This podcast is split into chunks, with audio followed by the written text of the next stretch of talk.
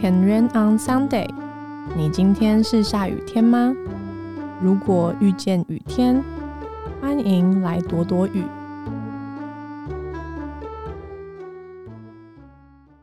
안녕하세 요， 这里是 Weekend Radio，我是 Sarah。今天呢，大概就是又是一个流水账的 Podcast。不晓得大家听我这些杂七杂八的分享，到底是 觉得习惯呢，还是觉得没有重点？不过是真的也没什么重点啦，因为毕竟我还是要强调。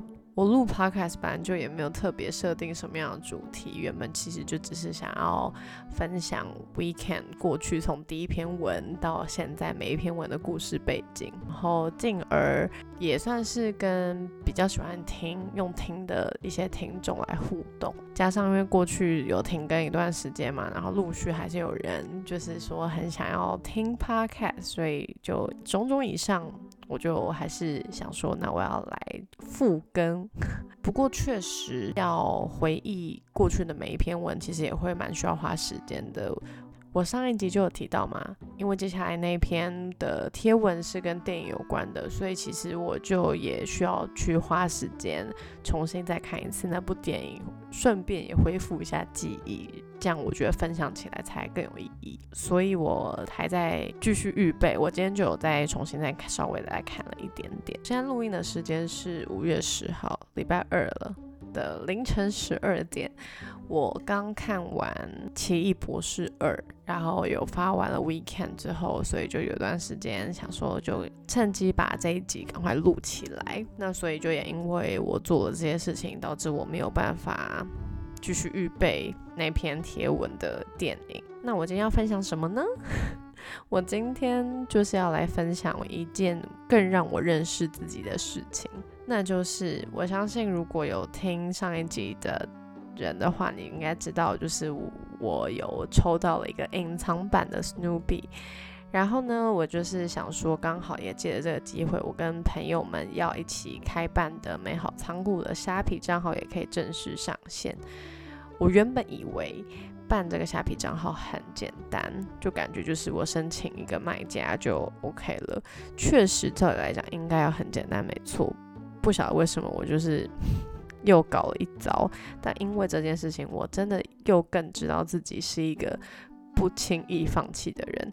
说好听一点就是不轻易放弃，但说难听点就是我 有些时候就是真的非常的固执，固执到我自己有些时候也知道我只是为了坚持而坚持。其实有些时候这个特质也不是太好，但每一个特质本来就一体两面嘛。就像有些人可能优柔寡断，但其实。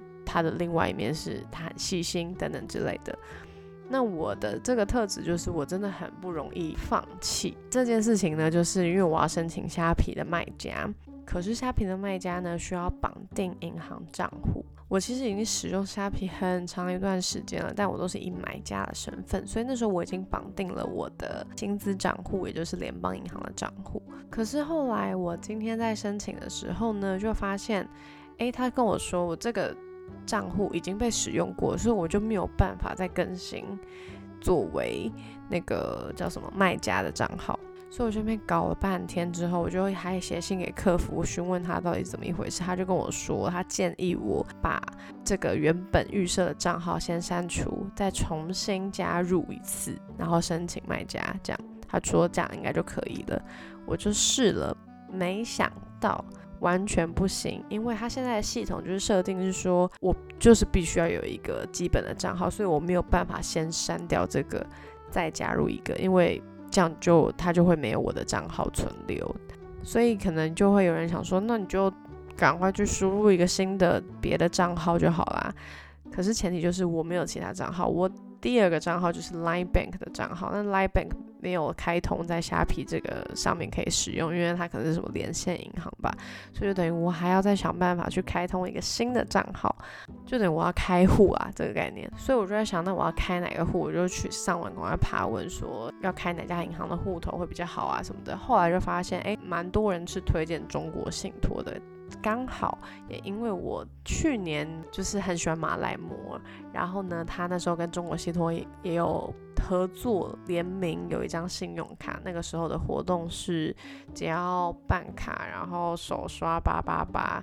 就可以有一个马来貘的行李箱，我真心觉得这个活动超划算，因为到现在为止，我只要出远门或者也不用远门，就是出门那种三天两夜、两天一夜的旅行，我都会带上这个马来貘的行李箱，超好用，所以我觉得这个银行活动很赞，很推。好，那个什么信用什么，哎，那个信用卡常有的广告名字什么理财至上什么信用，blah blah，谨慎。哎，忘记了啦。总之就是要好好小心用钱。然后，所以呢，我就是去办这个中国信托的。我想说，那我就好，刚好就开户。反正我已经有他的信用卡，应该也 OK。就后来呢，我整整办了三次。其实过程我真的很想要放弃，就是我真的觉得好烦哦，要一直用这个，还是算了。但是我就是有一股坚持，在我心里面，我觉得不可以那么轻易放弃，我一定要把这件事情搞定，这就是我今天必须得完成的事情。所以呢，我就去做这件事。然后我第一次。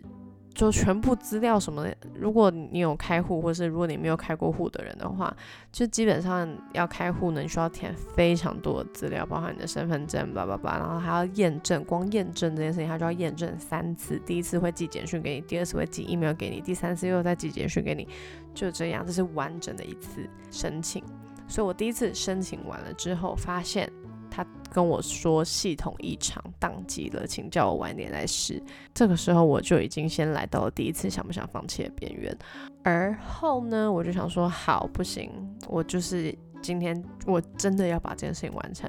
所以后来我就又立刻来申请一次，所以我就又又又跑了一次这些流程。他就跟我说，我的身份证照片不通过，我真的是满头问号，我完全不晓得是为什么不通过。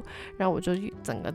真的是火大，就是有一种老娘就是说跟你杠起来的概念。所以呢，我说又再申请第三次同样的流程。我觉得申请一次可能真的要耗费五到十分钟，虽然听起来没有很久，可是你重复做这件事情的时候，你真真的会很阿杂。后来我就第三次，我就告诉自己，好小心谨慎，把每一个项好好的填完，巴拉巴拉。然后我就发现，哦，原来其实他有说，上传身份证或者是第二证件的时候，要记得要留护背旁边的膜。我之前第二次，哎，第一次、第二次的时候，我都还很那高刚的要把那个膜用掉，所以完全不需要，就要把那个膜留着。就是在这个细节上，我卡住了。但是很开心的事情就是我找到了这件事，然后我就很小心翼翼的把那个膜也留起来。以后呢，第三次就呜顺利的办完成了啊哈！我办完之后，我真的是啊松了很大一口气，就觉得哇，这一脚件事情也可以就是让人心情起起伏伏的。我也在这个过程中真的又更认识自己，说哇，就是我的这个特质，某个程度其实。